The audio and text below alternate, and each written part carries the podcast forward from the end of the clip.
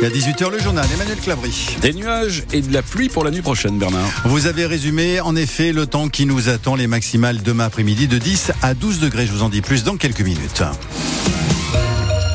La semaine dernière, les agriculteurs ont manifesté partout en France pour dénoncer notamment les lourdeurs administratives. Les formulaires qu'il faut remplir continuellement, les sites internet sur lesquels il faut formuler ses demandes. Eh bien, un exemple illustre bien ce que les éleveurs bovins périgourdins, par exemple, vivent au quotidien. Les élevages touchés par la maladie hémorragique épisodique, sorte de grippe transmise aux vaches par des moucherons, peuvent se faire rembourser 90% des frais vétérinaires. La procédure a été ouverte lundi par le ministère de l'Agriculture. Le problème, c'est que dans les faits, les agriculteurs ne savent toujours pas vers qui se tourner. Mathieu Bonnour a pu le constater dans un élevage de Boronne, près de Mucident. Pour se faire rembourser, il faut déjà retrouver le bon papier rangé dans le bon dossier.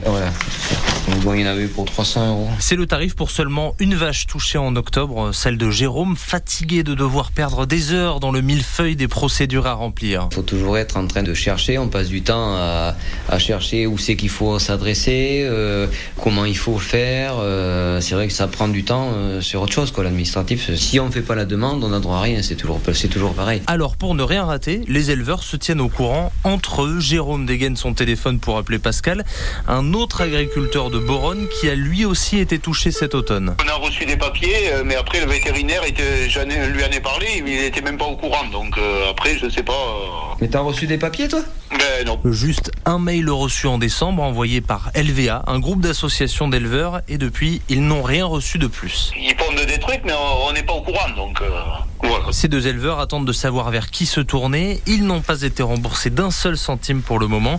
Réponse du ministère de l'Agriculture, ça se passe sur Internet, mais sans donner de lien précis ou le nom d'un site en particulier. Un reportage France Bleu Périgord de Mathieu Bonnour. Au moins quatre élevages sont touchés en Périgord par cette maladie hémorragique épizootique, maladie qui n'est pas transmissible à l'homme.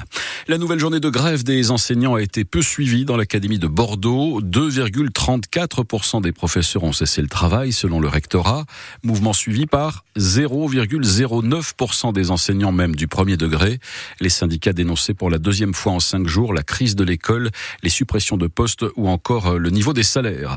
L'annonce des derniers membres du gouvernement de Gabriel Attal devrait finalement être faite demain mercredi. Près d'un mois après la nomination du Premier ministre, une quinzaine de noms doivent encore être dévoilés.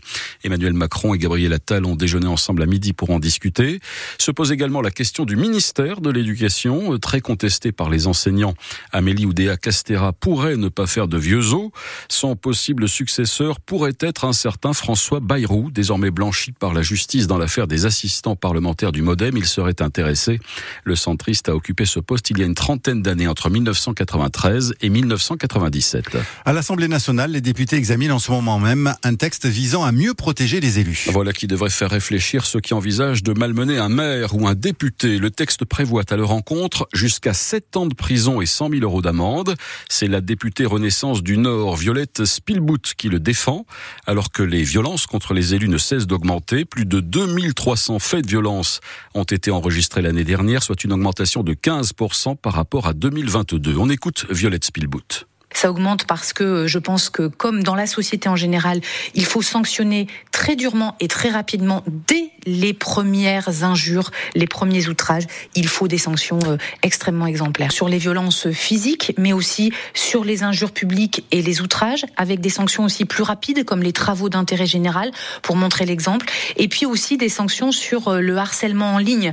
Vous savez, euh, tout ce qui se développe sur les réseaux sociaux de façon anonyme ou par des groupes d'habitants qui seraient simplement opposés à un projet, eh bien là, on dit stop avec euh, tout un arsenal de mesures plus sévères, notamment aussi sur les révélations euh, du lieu de domicile ou sur les révélations sur la vie privée et familiale qui doit être protégée euh, pour les élus. Le message, c'est pas de fatalisme, pas de banalisation de la violence et pas d'impunité. Le pont de Chervé-Cuba de Chervé-Cuba va rester euh, finalement fermé à la circulation jusqu'au 2 mars, y compris pour les piétons. Les intempéries de ces derniers mois ont retardé les travaux d'élargissement et de confortement de l'édifice con- conduit par le département.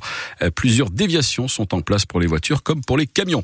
C'est parti ce soir pour le tout premier huitième de finale de la Coupe de France de football à 20h45. Sochaux affronte Rennes. Enfin, si l'on doit retenir une information de cette journée, Bernard, c'est l'histoire de Joey, un âne de la région du Devon dans le sud-ouest de l'Angleterre qui souffrait de constipation sévère. Et oui, ça arrive. Il ne pouvait plus ni boire ni manger. C'est la BBC qui raconte cette histoire. Et savez-vous comment les vétérinaires l'ont sauvé, Bernard? Non, pas du tout. Eh bien, en lui administrant pendant 4 jours par les naseaux 24 litres de coca. Et cela a fonctionné. De là à rebaptiser la boisson, moi je propose Coca-Cola.